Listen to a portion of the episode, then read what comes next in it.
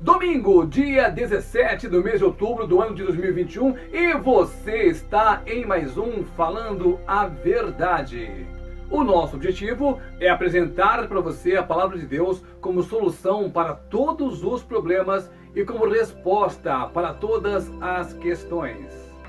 E com o passar do tempo, com o passar dos anos e com a modernização das coisas, o cristianismo começa a ser perseguido de uma maneira mais intensa. Antigamente era uma maneira mais velada, hoje não. Hoje as coisas estão ficando apertadas, apuradas e já estão tentando calar a boca dos cristãos.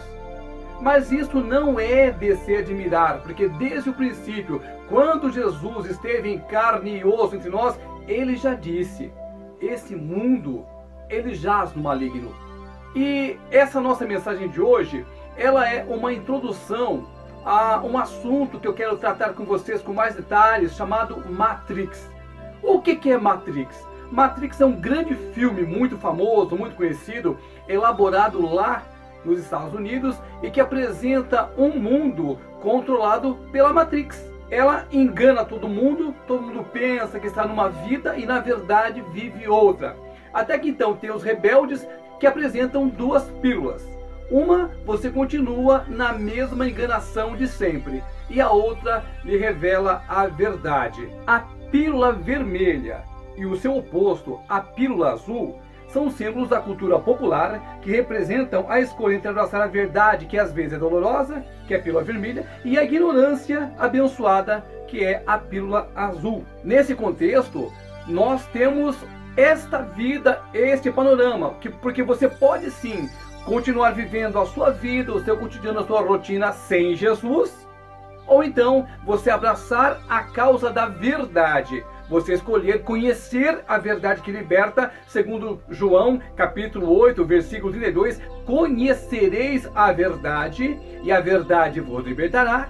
Ou então você continua na mentira, na falsidade, neste mundo aqui que a Bíblia revela, a Bíblia afirma que jaz no maligno.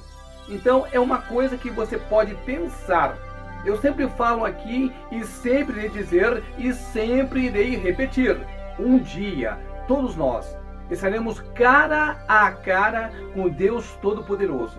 E nós seremos julgados não pelos bens que nós conquistamos, e sim pelas obras que nós realizamos enquanto vivos neste mundo. Um dia a minha vida e a sua vida vai acabar. Um dia eu e você estaremos cara a cara com o Criador do universo, o Deus Todo-Poderoso, Onipotente, e é aí que toda a verdade nos será revelada. Onde é que a Bíblia diz que este mundo jaz no maligno? Eu preparei aqui para você algumas versões de diferentes Bíblias que afirmam a mesma coisa, embora em linguagem diferente. Na nova Almeida atualizada diz assim, em 1 João capítulo 5, versículo 19: Sabemos que somos de Deus e que o mundo inteiro jaz no maligno. A Almeida corrigida e fiel diz a mesma coisa. Sabemos que somos de Deus e que todo mundo está no maligno. E na nova tradução, na linguagem de hoje, diz assim: Sabemos que somos de Deus e que o mundo todo está debaixo do poder do maligno. Você entende o que eu estou te falando? Não é uma história de carochinha. Aquele filme Matrix simplesmente copiou a Bíblia, porque é verdade. Quando você não conhece Jesus, você vive num mundo condenado à destruição. O grande desafio de toda e qualquer pessoa que quer aceitar a Jesus ou que já aceitou a Jesus e que está numa vida cristã é simplesmente a entrega real ao poder de Deus. Porque ser cristão não é só ir ao culto, não é só ler a Bíblia, não é só fazer uma coisinha aqui ou outra coisinha ali. A igreja, na verdade, ela serve apenas para você recarregar as suas baterias. Na igreja você vai receber uma palavra de poder. Na igreja você vai ter um espaço para você louvar, adorar a Deus. E isso gera comunhão. Mas a grande jogada é você levar a igreja para o seu cotidiano, no seu dia a dia, nas suas relações, no seu trabalho, onde quer que você vá, você leva essa mesma postura de cristão fora da igreja. E esse é que é o grande desafio. O que Deus procura não são religiosos, Deus procura adoradores. Qual é a diferença? O religioso é aquele que acredita numa igreja feita de pedra, de madeira, uma, uma igreja que obedece a dogmas. E não é isso que Deus procura. Deus procura pessoas que queiram conhecê-lo como ele é, que queiram manter um relacionamento sério com ele, que queiram descobrir a verdade que só a Bíblia revela. E quando você começa a estudar a palavra de Deus, você aumenta a sua comunhão com o Espírito Santo. E é aí que toda aquela coisa mágica, poderosa, realmente acontece. A verdade, a realidade, ela é muitas vezes dolorosa sim. É um caminho espinhoso sim, mas que vai passar. O ideal é você mentalizar, você acreditar, você colocar a sua fé no que virá depois que você passar por este caminho a salvação. A estrada larga, a estrada aberta, ela leva para a perdição, para o inferno, para o fogo sem fim. Enquanto que aqueles que optam pela jornada de Cristo, que optam por carregar a sua cruz, é sofrido? É. É complicado às vezes? É. Mas tem salvação. Não há desespero. É um jogo que já está ganho. Só que você tem que correr atrás da bola. Hoje eu vou me reter a Isaías capítulo Hoje eu vou me reter a Isaías capítulo 64, versículo 4. E tem uma palavrinha muito importante aqui que é para deixar qualquer pessoa animada. Olha, mesmo que você nunca tenha ouvido falar de Jesus Cristo, mesmo que você nunca tenha ido a uma igreja, ou se você já está há 10, a 15, a 20, a 30 anos dentro da igreja, observe, preste atenção nessa palavra. E tem uma palavrinha-chave aqui que enche o nosso coração de alegria e de ânimo. Tá difícil, meu irmão? Tá complicado? É Covid? É câncer? É AIDS? É problema financeiro? É, pro, é problema amoroso? Preste atenção nessa palavra. Está escrito assim, Isaías capítulo 64, versículo 4. Eu vou destacar para você aqui algumas versões de linguagens diferentes da Bíblia, mas é tudo a mesma coisa. Preste atenção. Na Bíblia King James, é, é uma das mais fiéis que eu conheço. Talvez tenha uma Bíblia mais fiel do que a King James? É possível que sim. Mas o que eu conheço é uma das mais fiéis. Diz assim: olha, porque desde o início do mundo, homens não têm ouvido, nem têm percebido pelo ouvido, nem o olho visto, ó Deus, além de ti, o que ele tem preparado para aquele que espera por ele. Olha só que interessante. Olha só quanto poder num único versículo. A King James atualizada já traz uma pouquinha diferenciação. Preste atenção. Guarde aí no seu coração. Desde a antiguidade não se ouviu, nem se percebeu, tampouco escutou os comentários, nem olho algum sequer vislumbrou outro Deus além de ti, que age em favor daqueles que nele depositam a sua esperança. Na nova tradução, na linguagem de hoje, diz assim: Nunca ninguém viu ou ouviu falar de outro Deus além de ti, de um Deus que faz coisas assim em favor dos que confiam nele. E eu guardei no meu coração, eu escolhi essa, essa tradução aqui, porque tem uma palavrinha muito legal, que traz aquele conforto que eu comentei agora há pouco.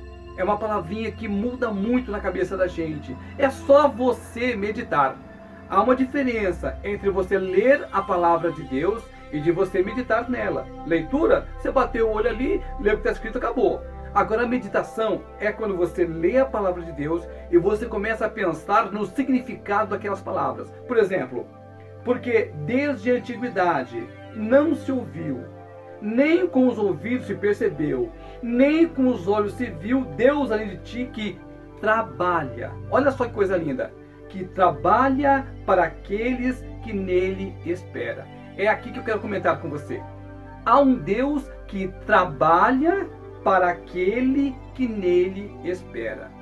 Às vezes, já aconteceu tanta coisa ruim na sua vida. Você já levou tanta rasteira, tanto capote, já te surraram, já te cuspiram na cara, já fizeram tudo e o pior que você podia imaginar. Você pensa que está no fundo do poço e que sua vida acabou.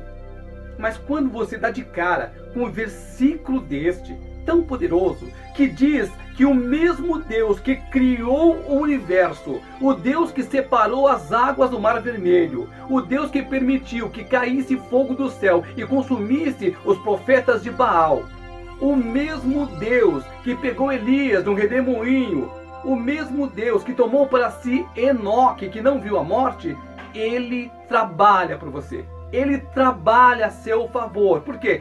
Desde que você confie nele. Deus tem um compromisso que não se pode romper desde que você esteja a fim de conhecer esse Deus e que você se mantenha fiel a ele. Nem mesmo o demônio, nem mesmo o inferno, nada, nenhuma outra força consegue vencer o braço poderoso de Deus. O que nós precisamos fazer é entender o agir de Deus. Como? Salmo 40. Você não pode antecipar, você não pode apressar, você não pode reter, você tem que esperar no Senhor. Esta é a razão de tudo. E quando você confia nele, quando você deposita no Senhor todas as suas esperanças, é aí que a coisa acontece. É aí que o mundo inteiro conspira a seu favor através do poder de Deus. E mesmo que você se veja no maior dos lamaçais, ainda que a areia movediça já tenha chegado ao seu pescoço, quando você levanta a sua mão e entrega a sua vida ao Senhor, tudo muda. Porque aí o Senhor começa a trabalhar a seu favor. Deus trabalha a favor de todo aquele que nele espera. E só espera em Deus quem depositou a confiança nele. Só espera em Deus aquele que acredita nele. Não importa o que as pessoas falam, não importa o que queiram te desanimar, não importa o que falem para você que nunca vai dar certo. Quando você está em Cristo, quando você começa a acreditar no versículo que diz: entrega o seu caminho ao Senhor, confia nele e o resto ele fará, aí a sua vida vai mudar. Não vai ser no dia que você quer, mas quando você estiver pronto. Não vai ser do jeito que você quiser, mas vai ser do melhor jeito que Deus tem certeza que vai ser para você. Deus sabe o que é melhor para mim, Deus sabe o que é melhor para você e sempre vai ser do jeito dele. Quanto a nós, cabe apenas crer, orar, acreditar e ter a certeza de que em Cristo nós somos mais que vencedores.